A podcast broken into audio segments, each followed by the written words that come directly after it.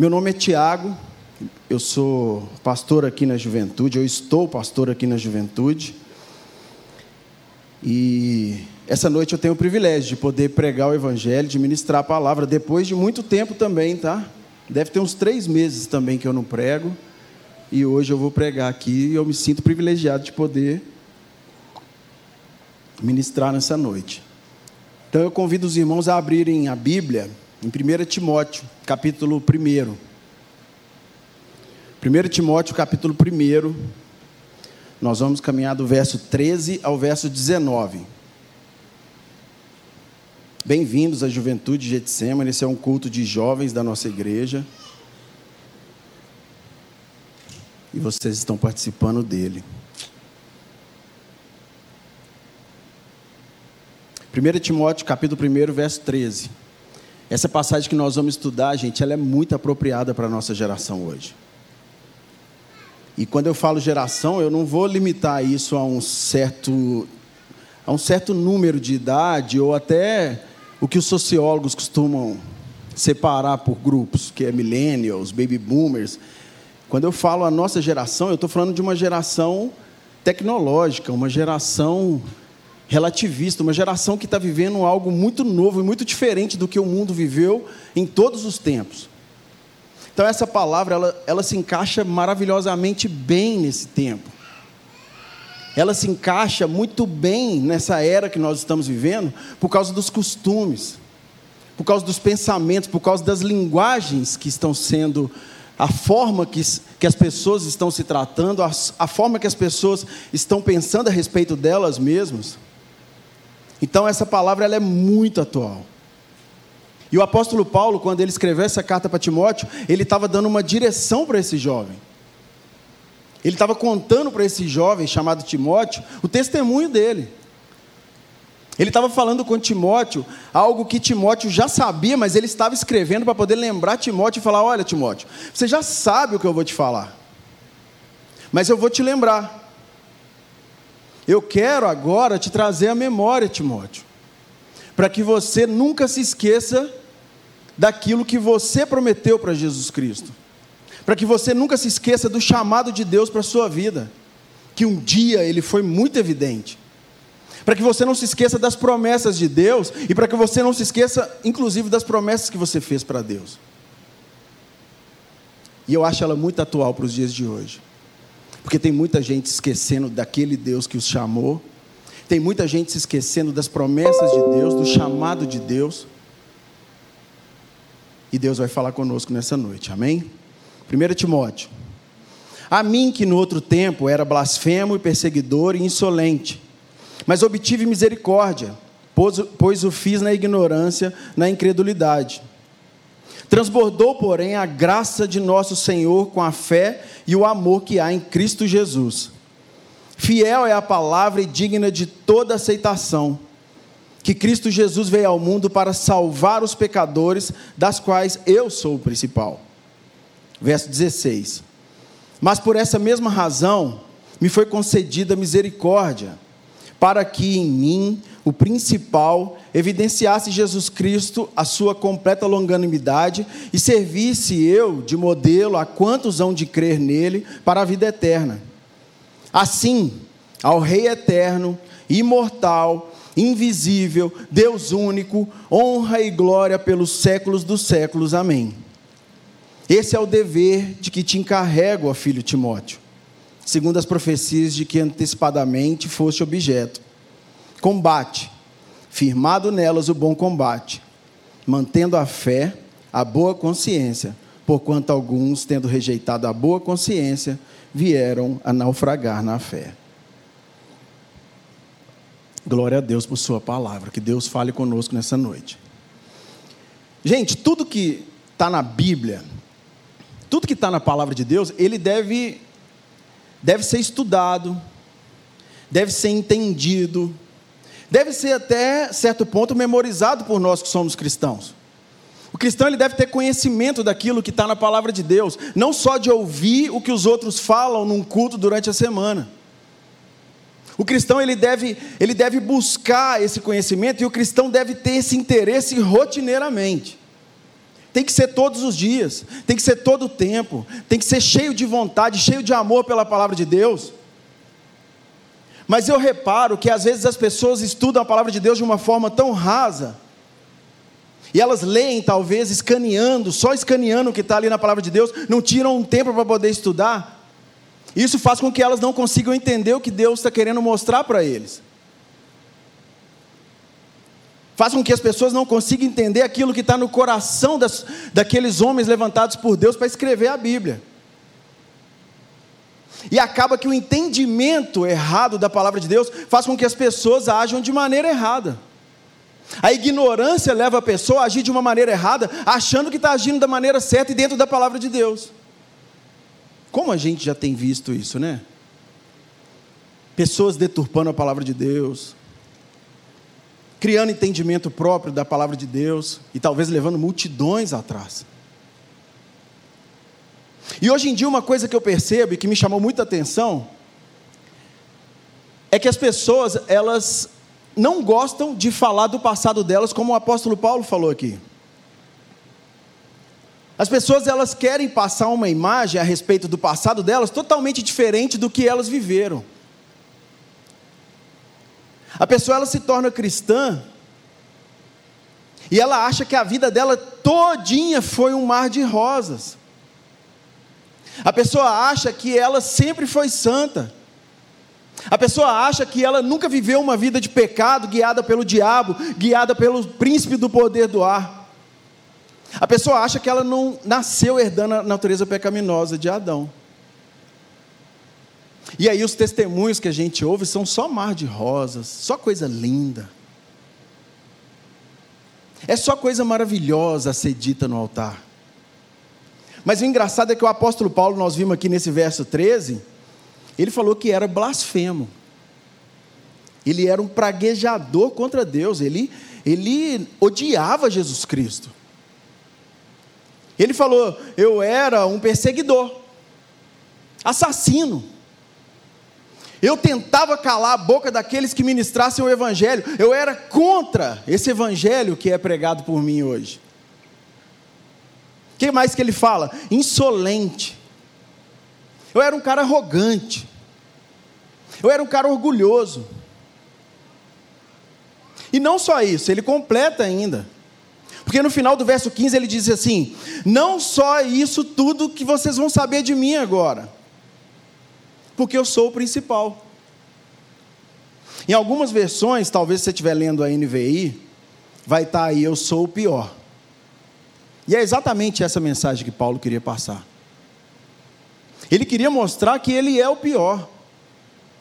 Ele queria mostrar que ele era a principal influência negativa no meio de todo mundo que estava ali naquela igreja reunida. Ele falou isso para Timóteo: Timóteo, eu sou a pior influência possível. E eu escolhi esse texto para a gente estudar hoje. Exatamente porque ele se encaixa muito nos dias de hoje. A gente tem visto uma geração onde o Instagram é tudo lindo onde nas redes sociais, no geral, é tudo maravilhoso. Ninguém tem problema, ninguém tem pecado, é tudo escondido. Mas a gente sabe bem como que é por trás, não sabe? Por trás das câmeras as coisas são muito diferentes. Então vamos ver o que, que o apóstolo Paulo estava querendo ensinar aqui. Então, em primeiro lugar, ele diz que é o pior. E essa afirmação tem incomodado muita gente. Muita gente, muita gente tem se sentido incomodada com essa afirmação do apóstolo Paulo. Porque quando eu comecei a estudar esse texto, eu comecei a ver muitos críticos que escreveram a respeito desse texto. Eu comecei a ver muitos teólogos escrevendo a respeito desse texto. E alguns falando que o apóstolo Paulo era um cara muito melancólico. O apóstolo Paulo era um cara muito dramático, ele não devia falar essas coisas. Paulo, ele estava querendo viver uma auto-humilhação ali, muito maior do que devia. Mas esses críticos, eu não acredito que eles conheçam a palavra de Deus da maneira que o Espírito Santo ilumina os seus filhos e o seu povo. Porque essa palavra que o apóstolo Paulo usa aqui no verso 15 como pior, o principal, essa palavra ela vem do grego como protos. E a palavra protos, ela traz esse significado de principal influência. Então é como eu disse, a, a principal influência negativa de Paulo era algo que era pensado. Ele não falou isso da noite para o dia. Ele não fez essa afirmação sem pensar em quem ele era. Ele sabia muito bem quem ele era. Mas hoje em dia tem uma galera pregando por aí e que parece que eles não sabem bem quem eles são. A gente está acostumado a ver na internet um grupo de pastores que não tiram tempo para poder estudar a Bíblia. A gente está acostumado a ver na internet grupos de pastores que colocam talvez o tupetinho para cima. Eu não tenho nada contra tupete. Mas esses pastores se preocupam mais com o tupete deles do que com o que está na palavra de Deus, porque eles não tiram tempo para fazer um estudo e eles criam fundos bonitinhos nas lives que eles fazem. E aí eles colocam musiquinhas todas melódicas para poder tentar tocar o coração do povo que está ouvindo, mas as palavras são rasas de doutrina. As palavras não têm, não, não têm o conhecimento de Jesus Cristo e não leva à cruz. São palavras para poder fazer com que as pessoas amem o jeitinho deles. Para que as pessoas se sintam infladas, para que as pessoas se sintam fortalecidas naquele momento, mas, gente, pelo amor de Deus, não é possível que o povo de Deus não vai conseguir enxergar isso. São homens, gente, que nunca sentaram com uma ovelha no gabinete. Nunca se assentaram com uma ovelha no gabinete, ninguém sabe da vida deles. E quando sabe alguma coisa, aí não é coisa boa. Mas Deus sempre levantou homens crentes de verdade, igual o apóstolo Paulo, para poder falar com o seu povo. Eu estava lendo um livro essa semana de um pregador britânico chamado John Bunyan. E ele escreveu O Peregrino. Vocês já leram O Peregrino? Olha, ele escreveu esse livro no ano de 1678. Eu não estava lendo esse livro, não. Esse livro quem está lendo é minha esposa. Mas esse John Bunyan, ele escreveu uma autobiografia. Ele escreveu um livro para falar de como ele se converteu. Ele queria contar o testemunho dele nesse livro. E ele escreveu um livro que se chama Graça Abundante ao Principal dos Pecadores. Esse livro ele escreveu no ano de 1666. E nesse livro ele conta como ele era terrível quando não era cristão. Ele conta como ele era um cara que destruía as pessoas quando ele não tinha o Espírito Santo atuando através dele, dentro dele, moldando as vontades dele. Ele conta depois no final do livro como a graça de Cristo alcançou a ele e fez com que as atitudes dele fossem transformadas. Então ele mostra a vida dele no passado e mostra que houve uma transformação de Jesus Cristo. Jesus entrou na vida dele e alterou a vida dele de um momento para cá. Assim como o apóstolo Paulo fala nessa carta a Timóteo. Então, como eu disse, Paulo, gente, ele não pensou, ele não, ele não falou bobeira quando ele estava falando isso, até porque a Bíblia é a palavra de Deus. Totalmente inspirada por Deus, Deus queria que ele mostrasse isso. Agora, será que Deus não quer que a gente mostre quem nós somos, quem nós éramos? Será que a vontade de Deus era somente para o apóstolo Paulo de mostrar que ele era um pecador, podre, imundo, mas nós não, nós somos santos? Nós somos lindão. Nossa, você é bonitão, você fala bem, você não sei o quê. Não fala do seu passado, não, senão as pessoas passam a não confiar em você, hein? Não é bom ficar falando do seu passado porque você fez muita coisa errada. Isso não traz credibilidade para o ministério. São as frases que a gente escuta. Mas o apóstolo Paulo ele não falou só aqui nessa carta a Timóteo. Quando ele escreveu para os irmãos lá de Corinto, lá em 1 Coríntios capítulo 15, no verso 9, ele disse exatamente a mesma coisa. Ele falou assim: porque eu sou o menor dos apóstolos, que mesmo não sou digno de ser chamado apóstolo, pois persegui a igreja de Deus.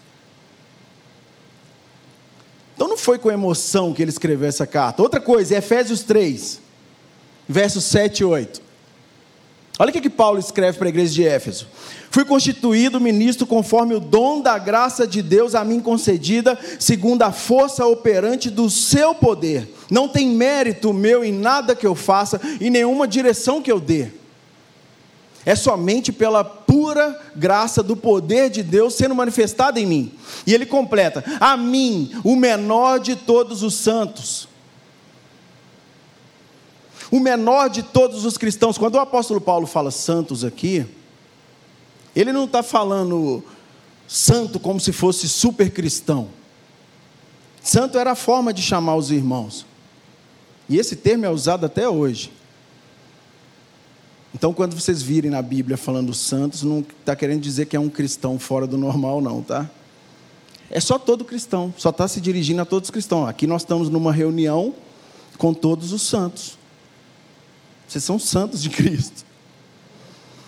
Outra coisa, o apóstolo Paulo, ele se declarava como o menor no corpo de Cristo. Ele se dizia ser o menor, porque ele sabia as coisas que ele fez no passado e ele tinha muita consciência disso. Ele tinha, ele sabia quem ele era. E às vezes a gente até conta do nosso passado, igual eu já contei diversas vezes as besteiras que eu já fiz na minha vida. Tudo que eu fiz quando eu queria ser senhor da minha própria vida, quanta gente eu destruí, quantas pessoas eu levei para o inferno. E às vezes eu conto isso, mas saibam que ali eu não tô, eu não tô tirando todo todo o meu passado para vocês. Eu não estou abrindo a caixa de ferramenta, porque senão a galera ia até assustar demais. Então eu tenho certeza que o apóstolo Paulo ele era até pior do que ele fala aqui. Ele devia ser muito pior que isso. Mas senão também ele ia sair escrevendo um texto gigantesco, ia demorar demais para poder escrever essas cartas. Mas o apóstolo Paulo ele tinha convicção que mesmo herdando essa natureza pecaminosa de Adão, Jesus Cristo havia alterado a vida dele. Jesus Cristo havia entrado na vida dele e havia transformado a vida dele, como foi com Agostinho. Já ouviram falar de Agostinho de Hipona? Que também chamam de Santo Agostinho. Foi um teólogo, nascido no ano de 354 depois de Cristo. E ele escreveu um livro, acho que foi uma autobiografia também chamada Confissões, e essa foi uma das autobiografias mais lidas no mundo. E eu acho até que é uma das melhores.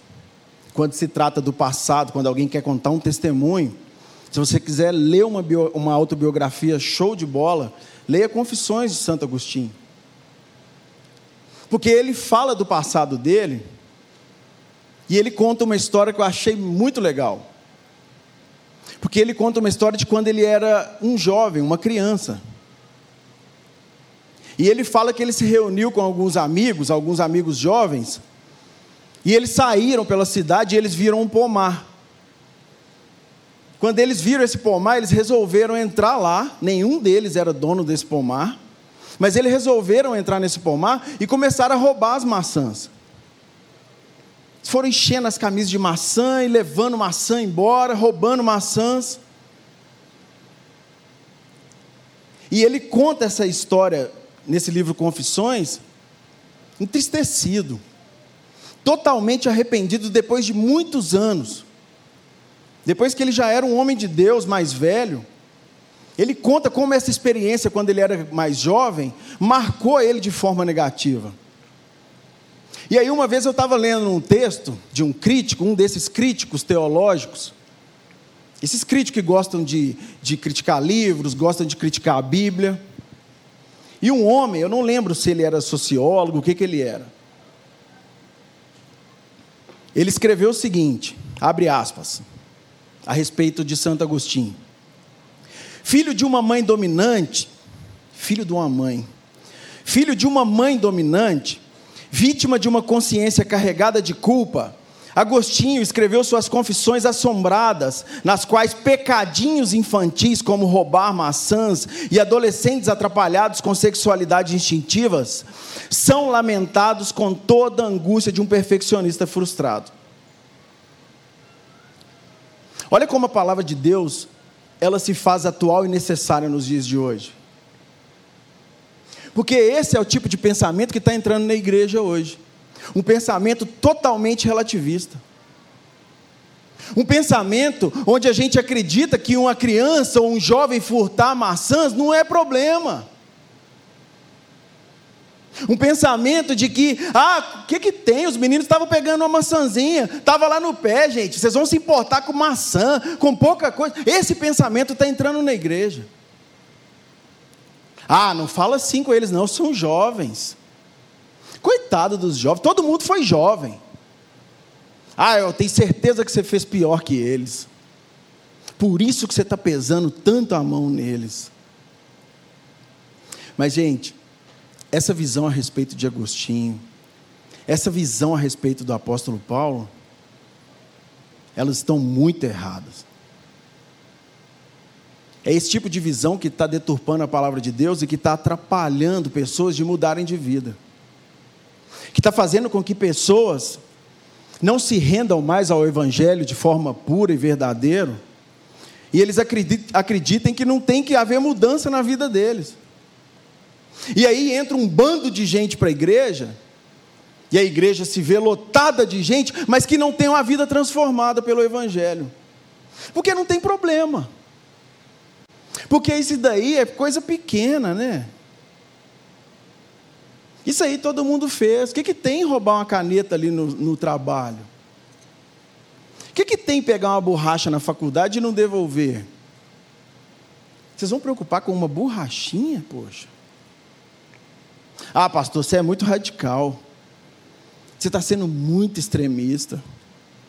Se você continuar desse jeito, pastor, ninguém vai querer participar do ministério que você faz parte. Porque você é muito radical, pastor. Relaxa. Gente, já chegou, né?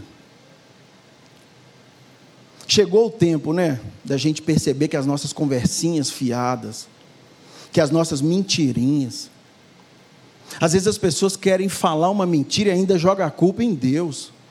Ainda fala que foi a vontade, ah, eu senti no coração e o Espírito Santo falou comigo isso. Não comece a achar que o seu achismo é o Espírito Santo. Gente, isso é uma das coisas mais pesadas de se fazer. A gente querer dar direção para o Espírito Santo para poder chancelar coisas erradas na vida da gente. Ah, eu só estou falando dele, só estou falando daquele menino, porque ele errou, né? E tem que expor o problema dele. Isso é língua grande.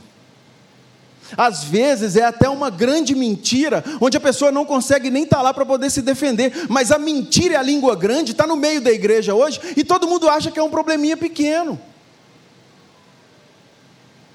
Ah, eu não bebo, pastor, eu não fumo, eu sou virgem, mas é um mentiroso, é um caloteiro.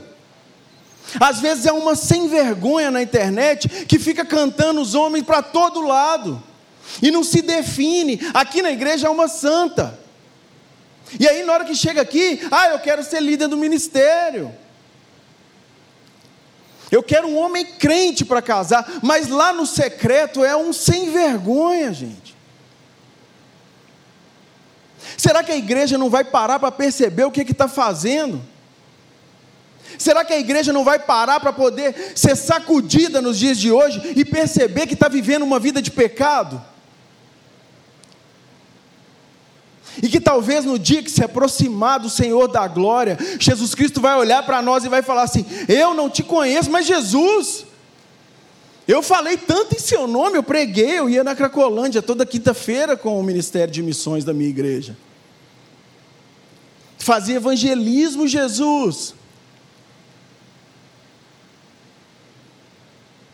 Mas talvez Jesus olhe para nós e fale assim: Eu não te conheço que você estava acostumado com o evangelho que era pregado no YouTube. Você nunca parou para estudar a minha palavra de uma maneira certa. com tempo, com profundidade, com um comentário aberto. Galera hoje em dia pega a Bíblia e sai lendo, entendendo o que quiser. O legal é que reformadores passaram a vida debruçados sobre a palavra de Deus, homens entendidos a respeito da, daquilo que Deus quis, queria passar para nós, e aí eles trouxeram para nós comentários, mas não, hoje, ah, o que eu estou entendendo aqui, olha, eu vou pegar tudo que esses reformadores falaram e vou jogar fora, porque Deus está me dando uma visão nova. Saiba que você então é 99,9% herege. Porque se você descobrir alguma coisa nova no Evangelho, eu vou te falar, amigo. Será que ninguém tem coragem, gente, de abrir um comentário bíblico quando algum pastor está falando uma besteira e de falar com ele que ele está falando uma besteira, gente? Não é possível que a gente não vai parar para poder compreender essas coisas dentro da igreja e tem tanta gente falando besteira no altar. E é uma missão tão difícil para mim ter que ficar confrontando a igreja, porque toda vez que eu venho pregar, fica eu aqui confrontando a igreja. Porque o evangelho que a galera está acostumada a ouvir é o evangelho raso.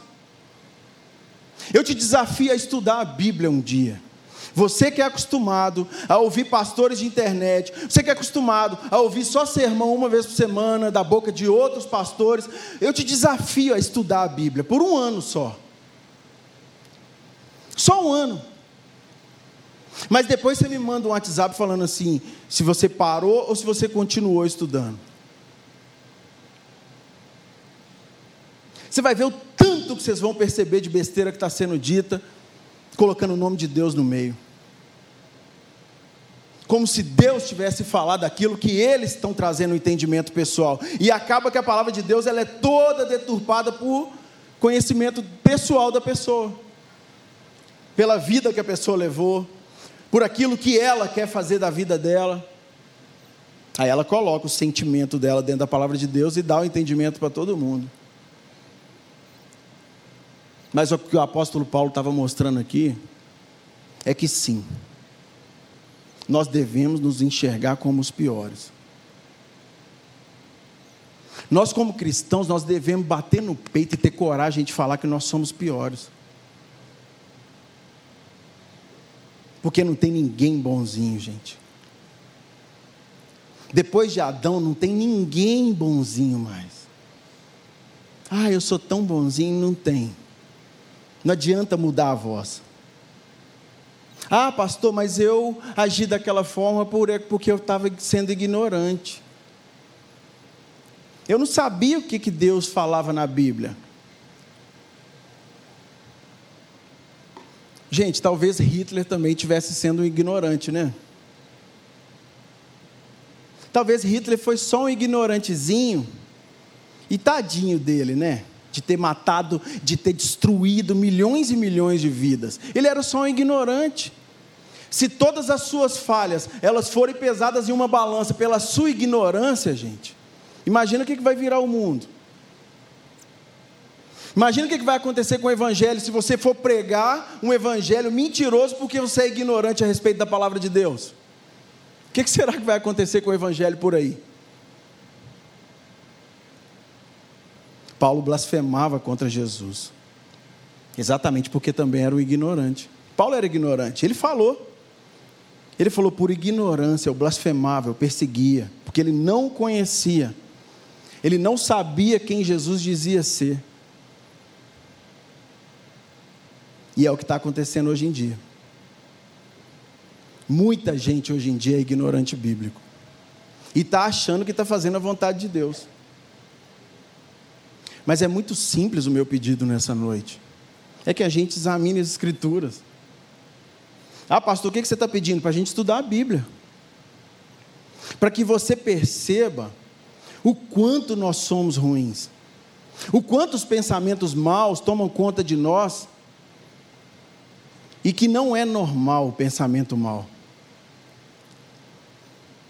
o quanto esse pensamento mal toma conta da nossa mente e ele desce para o nosso coração. E a partir do momento que esse pensamento mal, ele tomou conta do nosso coração, ele vai se expor em vontade e atitude. Mas quando você passa a conhecer a palavra de Deus, aí você começa a tirar esses pensamentos mal da cabeça, porque não vai acabar também. Toda hora no gabinete eu tenho que ficar aconselhando jovens, toda hora eu tenho que ficar conversando com alguém. E a galera acha que, ai pastor, você não tem problema. Não tem o quê? Semana mesmo, essa semana mesmo eu sonhei que estava fumando um baseado. Sonhei que estava fumando um baseado. E eu sonho direto. Mas aí eu tenho que tentar tirar esse pensamento da minha cabeça para que ele não entre no meu coração e para que eu não volte lá atrás. Ah, pastor, mas aí eu fico lembrando, eu não consigo segurar. Mas você vai ter que aprender o seu limite, mano. Você tem que saber onde está seu limite. E aí, se você não consegue segurar a onda, como é que você vai ver um jogo do Galo com seus amigos se eles estiverem lá fumando um? Não vai. Não vai, mano. Você não consegue segurar a onda, você vai saber seu limite, porque a palavra de Deus vai te mostrar que há limites. Mas você precisa de conhecer a palavra de Deus para poder enxergar a vontade dele. Para saber aquilo que Deus espera de você. Não adianta ficar ouvindo só mensagenzinha aqui no sábado ou no domingo de manhã. Porque o pecado só tem aumentado. Gente, teve uma vez que eu coloquei uma cruz aqui assim, pedi a galera para poder botar o, a, o pecado que está te afligindo. Eu falei, coloca um papelzinho aqui, bem no início. Eu queria conhecer a cabeça da galera. Eu queria saber aquilo que estava mais profundo afetando a galera negativamente. Gente, eu fiquei assustado com o que estava rolando. Eu fiquei assustado com as paradas que estavam escritas ali, velho.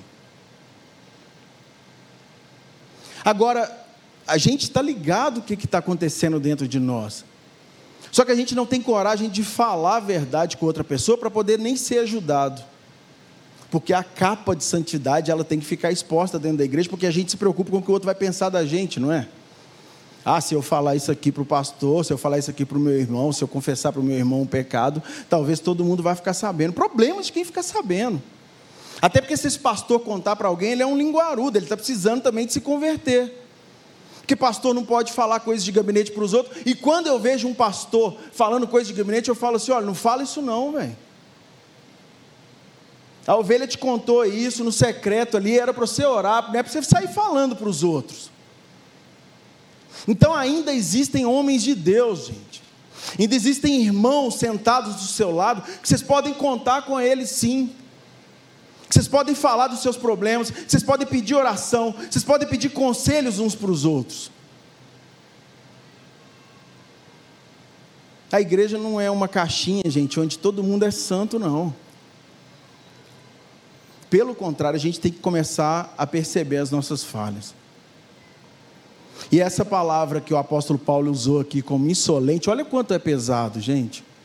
Essa palavra que ele usa no verso 13, insolente, ela vem no original como rubris. Olha o que significa essa palavra no original. Porque a gente lê a Bíblia aqui, insolente, a gente fala, ah, o cara é insolente. Mas olha o original, qual é a tradução dela. Alguém que, cheio de orgulho, amontou a linguagem insultante sobre os outros e comete contra eles um ato vergonhoso e errado. Então o apóstolo Paulo, antes, ele não era só um cara tupetudo. Ele era um cara que perseguia, um cara que fazia mal para os outros, que errava com todas as outras pessoas. Mas se ele fosse levado pelos conselhos de hoje, né? Ia ser só coraçãozinho. Imagina o apóstolo Paulo indo em uma igreja nos dias de hoje, gente. Como será que ele sairia de lá? Ah, que isso, Paulo? Você não era tão ruim assim, não. Não fala isso de você. Você tem que declarar coisas boas. Declara, vai declarando. Vai declarando, apóstolo Paulo. Declara que vai materializar. Imaginem o apóstolo Paulo. Talvez ele sairia pensando assim: é mesmo, né? Eu sou um cara sangue bom, velho. Eu não estuprei. Eu não abusei de crianças. Eu sou um cara tranquilo, eu não preciso mudar, não. Vou continuar a mesma coisa.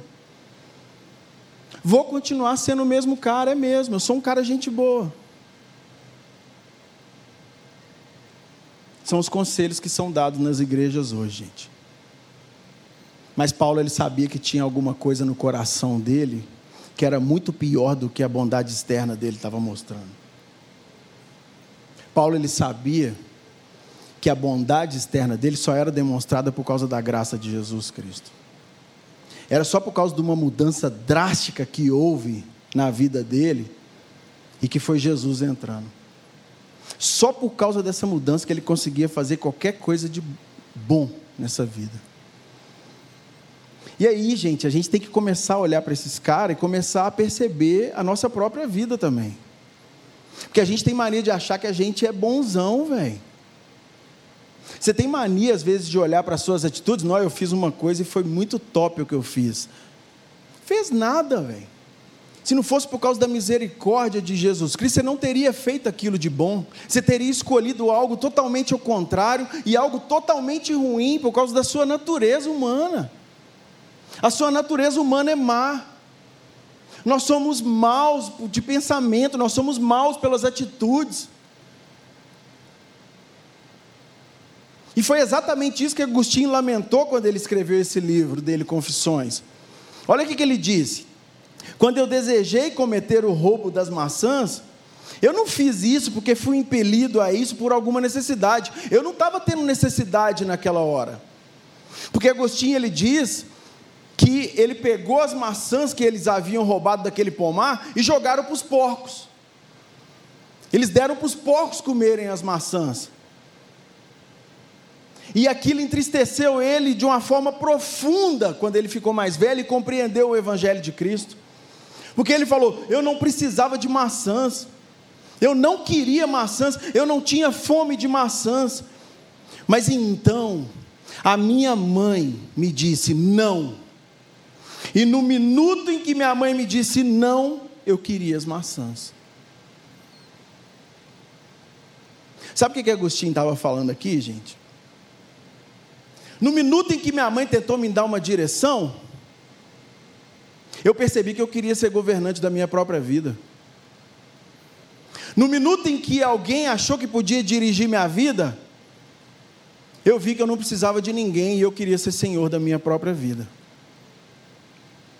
E às vezes a gente começa a ler a Bíblia dessa forma. Eu vou fazer isso, eu vou fazer aquilo, não vou. Porque a gente quer ser governante da nossa própria vida. E está cheio de jovem querendo ser governante da própria vida.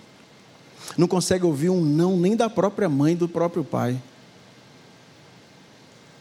Não consegue ouvir não de um pastor.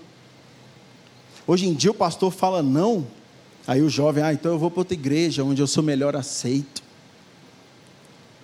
Ah, eu vou para outra igreja que lá é muito melhor. Lá pode fazer de tudo que eu queria. Ah, eu vou para aquela outra igreja porque lá eles me aceitam do jeito que eu sou. É porque a gente não está acostumado a ouvir não mais nos dias de hoje.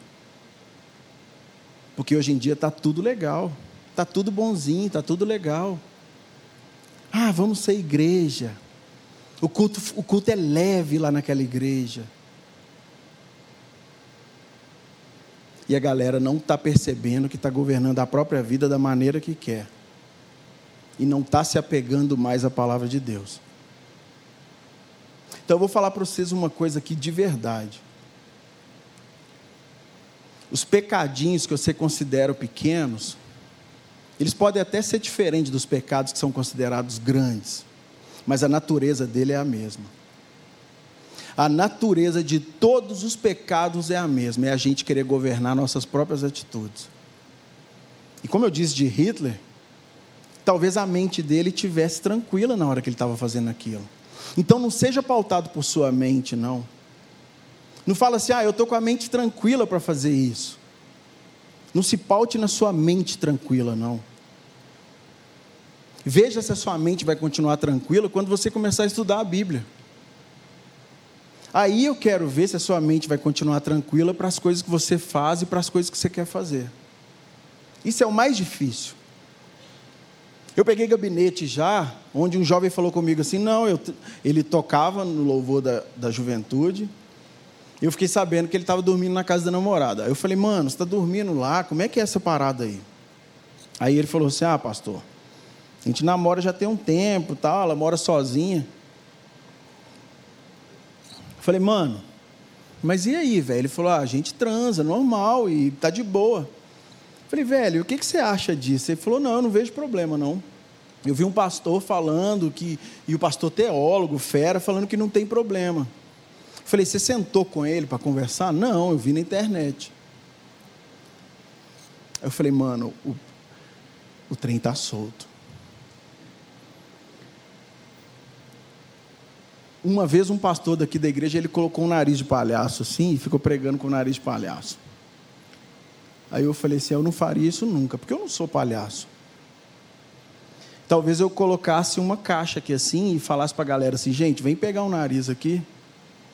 Chega aí todo mundo, pega um nariz aqui e vão viver do jeito que vocês estão querendo viver. Porque eu não estou fazendo papel de palhaço. O que eu estou fazendo aqui é trazendo uma direção bíblica para a igreja. Quando eu partir dessa terra, quando eu passar, essa casa vai continuar de pé. E a Bíblia vai continuar sendo pregada aqui.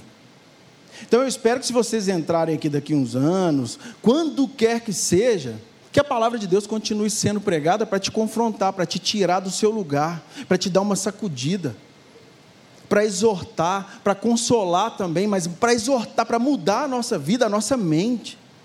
Para que os olhos do coração, como o apóstolo Paulo disse, para que os olhos do nosso coração sejam iluminados pelo Espírito Santo de Deus, não pela minha vontade, não pelos meus desejos, porque os meus desejos serão ruins. Eu sou o pior. Paulo ele declara toda hora: Eu sou o pior. Olhe para a vida deles. Olhe para Agostinho, olhe para Paulo, olhe para John Bunyan. Olhe para Spurgeon, olhe para Lutero, olhe para Calvino, olhe para esses homens que se levantaram e deram a vida deles mostrando que eles eram os piores, eles não eram nada. E é exatamente por isso que todos eles foram os melhores. Exatamente porque eles se enxergavam como os piores. É que Deus pegou e transformou a vida deles. Mas, pastor, como que é possível isso? Como que a gente faz? É através da fé em Cristo Jesus. Não tem outro jeito. É pela graça, mediante a fé em Cristo Jesus. Nós devemos ter essa convicção de que Jesus Cristo, Ele morreu em nosso lugar para que a gente pudesse ter uma vida transformada. Não é só lá no céu, não. Não é só lá na glória, não, é a partir de agora. O crente, ele tem a vida transformada e moldada pelo Espírito Santo a partir de agora. Não é, ah, pastor, mas então um dia lá no céu nós seremos. Mano, é agora. É começar a mudar suas atitudes agora, velho. É cortar conversinha de WhatsApp a partir de agora. É cortar a internet se for necessário por causa de pornografia a partir de agora, velho porque é difícil. O trem difícil é o tal da pornografia. Para álcool tem remédio, para cigarro tem remédio, para droga tem remédio, e para pornografia? Eu mesmo, eu fui, eu fui abençoado por Deus com um médico que me ajudou com medicamento para eu conseguir largar drogas, para eu conseguir acalmar, para eu ficar sendo um cara mais calmo. Eu sou um cara muito mais calmo hoje. Mas eu tive a ajuda da medicina para isso. Agora, a pornografia, gente. É o poder de Deus agindo dentro de nós para a gente conseguir sair da pornografia. Para você sair dessa prisão chamada pornografia, é somente o poder de Deus sendo derramado através de você. E aí é como aquele exemplo do copo, que eu acho que todo mundo aqui já deve ter ouvido. O copo com água suja, joga a água limpa dele, a água suja vai saindo.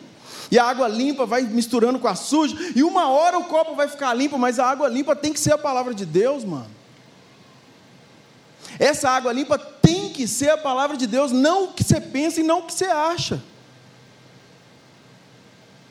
Tem que ser essa graça pura de Jesus Cristo e que está no Evangelho, o Evangelho de Jesus. Ah, pastor, mas como que eu vou entender isso? Vou te explicar bem rapidamente para a gente orar.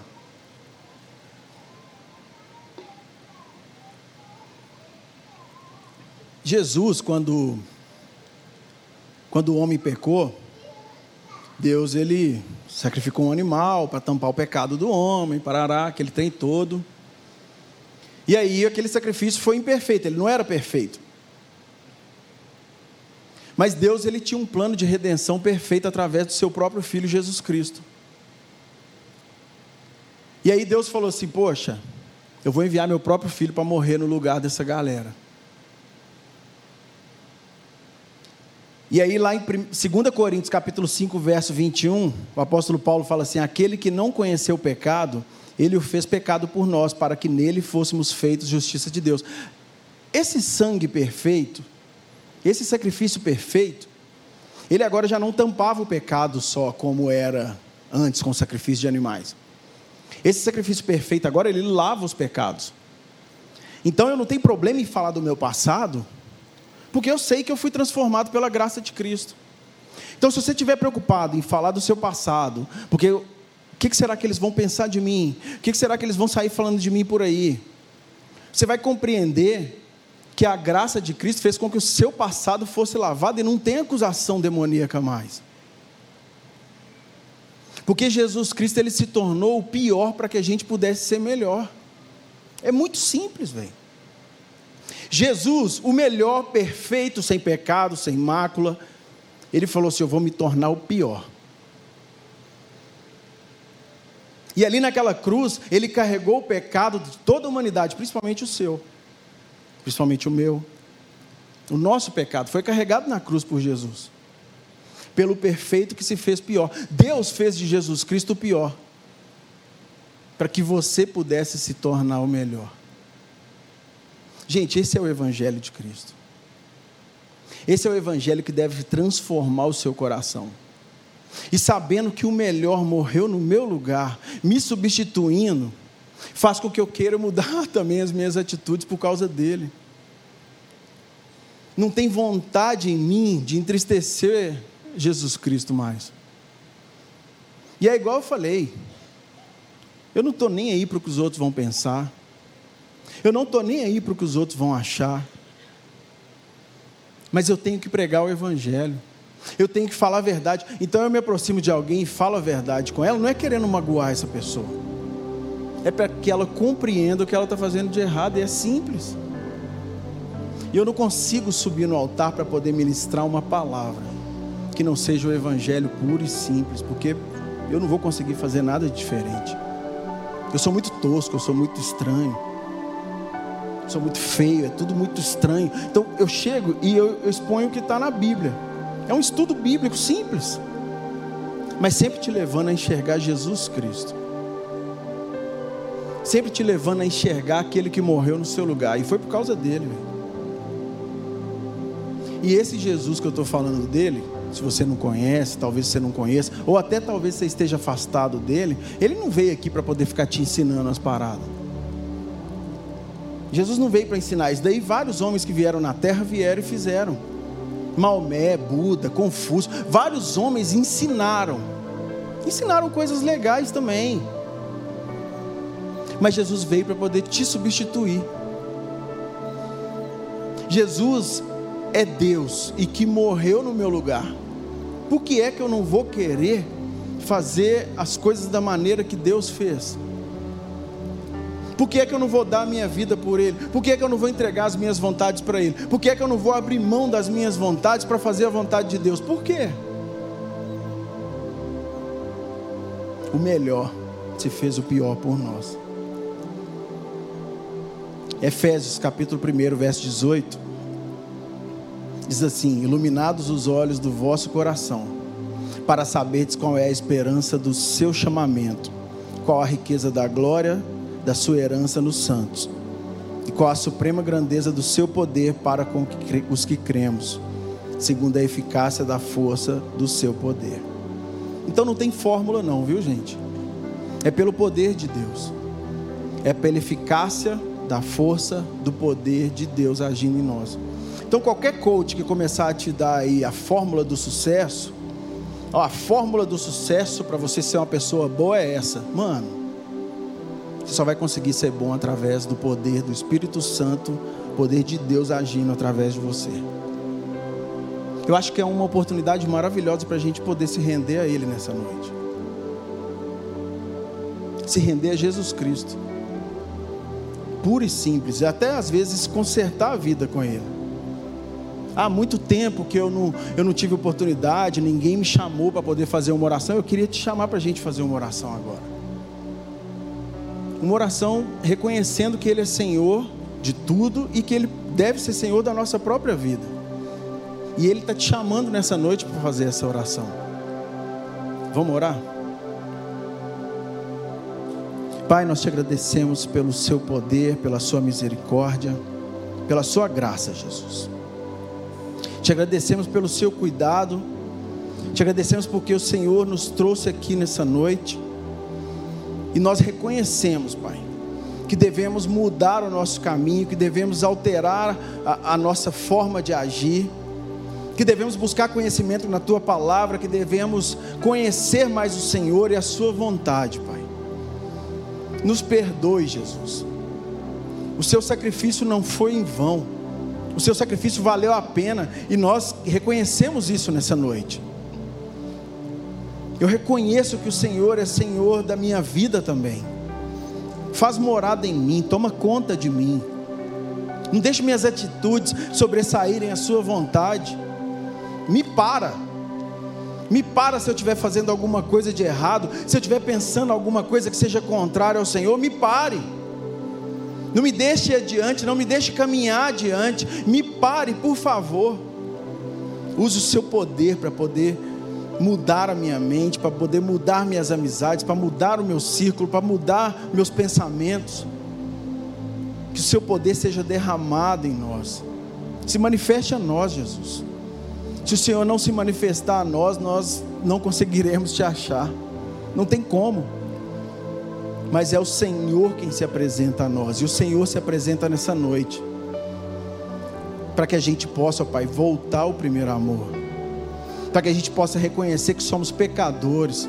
Para que a gente possa reconhecer que somos ruins. Mas que a gente possa reconhecer também que através do Senhor nós conseguimos viver uma vida boa, uma vida agradável aos seus olhos a partir de agora. Não é amanhã, não é depois de amanhã, mas é a partir de hoje. Nos leva, Pai, a consertar a nossa vida. Nós reconhecemos o Senhor como o único e suficiente Salvador da nossa vida. Perdoe os nossos pecados, que não haja influência demoníaca sobre nós, Pai. Mas que o Seu Espírito Santo, Ele venha habitar em nós, transformando a nossa vida. É o que nós oramos e te agradecemos no nome de Jesus. Amém. Deus abençoe vocês. E dessa forma, eu tenho certeza que a gente vai começar a olhar para o próximo, até talvez para o pior dos pecadores que a gente acredite que esteja do nosso lado. E aí não vai haver julgamentos. Aí eu não vou ficar fazendo nenhum julgamento a respeito daquela pessoa mas eu vou poder expor o Evangelho de Cristo, expor a transformação que houve na minha vida, e essa pessoa talvez venha conhecer Jesus através de nós. Então, que sejamos uma igreja viva, uma igreja ativa com a palavra de Deus dentro do coração, dentro da mente, e aí sim, essa palavra tomando conta da nossa mente, do nosso coração, ela vai se expor em vontade e atitude.